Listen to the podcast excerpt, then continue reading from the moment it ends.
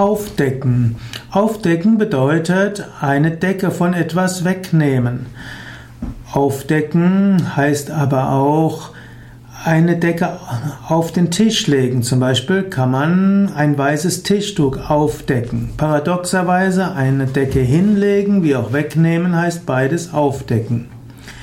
Aufdecken heißt aber auch insbesondere enthüllen und bloßlegen. Und so gibt es heutzutage geradezu eine Besessenheit damit, immer wieder zu probieren, etwas aufzudecken.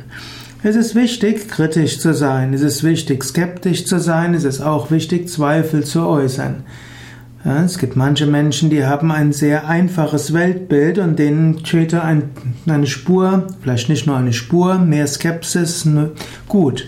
Aber es gibt eine ganze Menge Menschen, die damit beschäftigt sind, alles Mögliche aufdecken zu wollen, alle möglichen Skandale und Teilskandale und so vielen Menschen, die sich ernsthaft um das Gute bemühen, das Leben schwer machen. Sie müssen dann mehr sich gegen Gerüchte und Fehlbehauptungen zur Wehr setzen, anstatt sich zu engagieren für die gute Sache. Und so hat das Aufdecken eine, ein Janusgesicht, also zwei Gesichter.